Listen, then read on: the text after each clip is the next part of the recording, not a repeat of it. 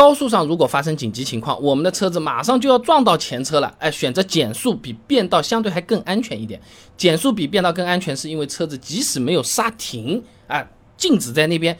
还是撞上去了，发生了正面碰撞，也是百分之一百正面碰撞，啊，是可以利用到车头所有的吸能结构的。重庆理工大学王鹏有篇硕士论文分享给你，百分之二十五正面小偏置碰撞下某车型车身结构和约束系统仿真研究上面讲的啊，这百分之一百的正面碰撞，由于碰撞事故的。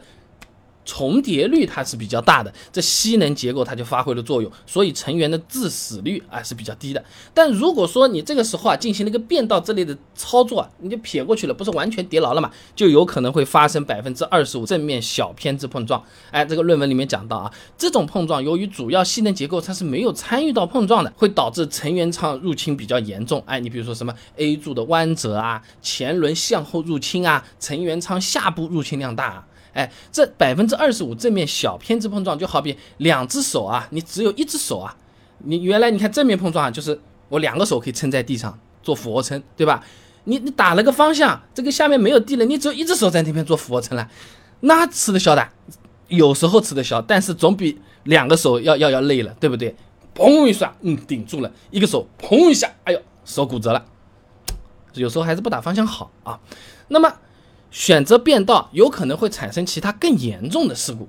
长安大学杨杰也有篇硕士论文分享给你，《高速公路事故信息采集与事故成因关联性研究》上面有个数据的啊，这尾随相撞和撞固定物事故发生的最多，哎，其次呢就是翻车和侧面相撞。那如果变道的时候和侧面的车辆，哎，前面的是没撞上，你和边上的撞上了，那就比正面碰撞啊是严重多了，哎，因为车子它这个侧面防护能力是没有前面这么这么强的啊。江苏大学陈宇航硕士论文分享给你，《汽车侧面碰撞多腔式胸臀气囊性能及优化研究》上面有讲到过啊。这车身正面它是有比较长的一个发动机舱的嘛，有土话叫有个头的，对不对？啊，而且在内部呢布置有合理的吸能结构，在正面碰撞的时候是可以有效吸能的。而车身的侧面它只有 B 柱、车门和防撞杆等等结构，在碰撞发生的时候，侧面结构无法有效吸能，这成员与碰撞点它就非常的接近。哎，碰撞防护难度就很大。哎，打个比方嘛，车头就好比是坚硬的胸口，你还有个肋骨，对不对？哎，你实在不行，哎呦，肋骨断了，但至少心脏还在，对不对？你侧面就感觉是个脆弱的那个肚子，你试试啊，哎，就是用手指头戳戳啊，就直接能戳到这个肉和里面的。你要么痒死，你要么就是痛死啊。哎，这个不太一样，有保护和没保护啊。而且高速车速快啊，即使你这个车子装配了 ESP 的这种情况下，紧急变道也有可能会导致车辆打滑失控，甚至发生侧。翻啊！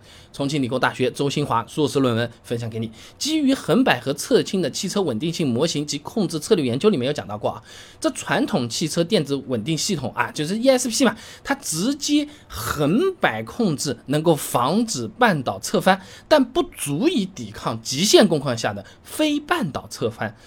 绕来绕去什么意思？就是说。你抓打了把方向，它有可能打滑了，要失控了。你让它不失控，这个车子不翻车出去，它做得到的。你让它抖都不抖一抖，晃都不晃一晃，呃，这没到这个份上的，到不了的啊。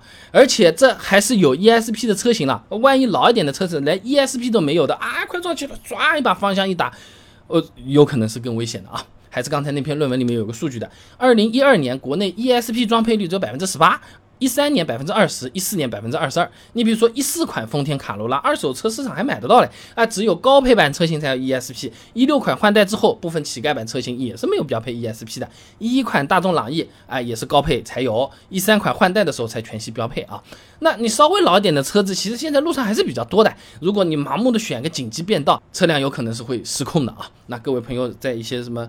事故集锦的这种视频里面也有可能是看到过的啊！一旦这个车子失控，那它会撞成什么样子就不好说了。你你你这都没法想象，什么撞护栏，什么护栏多出来一块戳到车子里面去了，你打了个方向，后面一个大车，嗯，一下把我给顶得飞出去了。哎，或者是我撞了一下，他也撞了一下别人，他撞了一下别人，他到左边去的时候，他撞在护护栏上弹回来，打了三圈，又撞到我前面那辆车，最后又到我这来再撞我一下。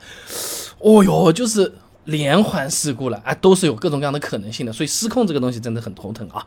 而且呢，现在越来越多的这个车型呢，配备了主动刹车，你如果变道，摄像头啊，反而有可能是打个引号的看不到前面有车了啊。江苏大学汽车与交通工程学院何仁等人啊，在期刊《汽车安全与节能学报》上面发布了个论文啊，自动紧急制动 AEB 技术，哎，研究与进展上面有个数据啊，这毫米波雷达的探测角度呢，在十度到七十度啊，这单眼或双眼摄像头的探测角度呢，在三十度，只有成本比较高的激光雷达可以做到十五度到三百六十度的探测角度啊。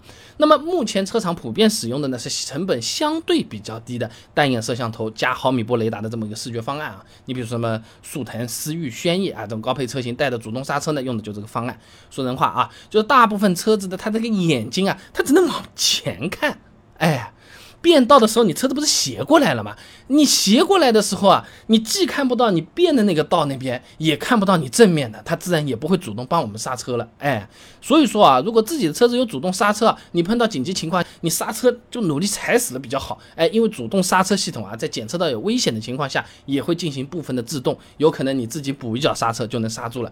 那这里我要跟大家讲一下的啊，就是刚才讲的是一个参考，而不是说凡是遇到所有的事情你就比比之这么撞过去。去啊！首先遇到危险、遇到问题，你这一脚刹车是要踩下去的。你刹车速度变慢了，这个才会确保安全。而且你前面如果是个大卡车，你直接往这个车屁股下面钻下去，踩了速度是慢一点，但是也是起不到缓冲吸能的这个作用。你撞撞的是它轮胎，是不是？它上面那根挡挡的那个防护板，你也看到的，现在也不规范的，什么晃来晃去的，都起不到防撞作用了啊！这个时候就不要认死理。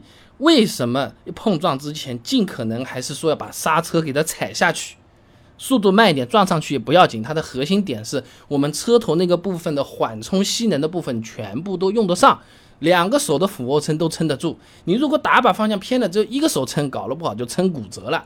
是基于这个，如果碰不上的话，这个是不适用的啊！大家不要误会我的意思啊。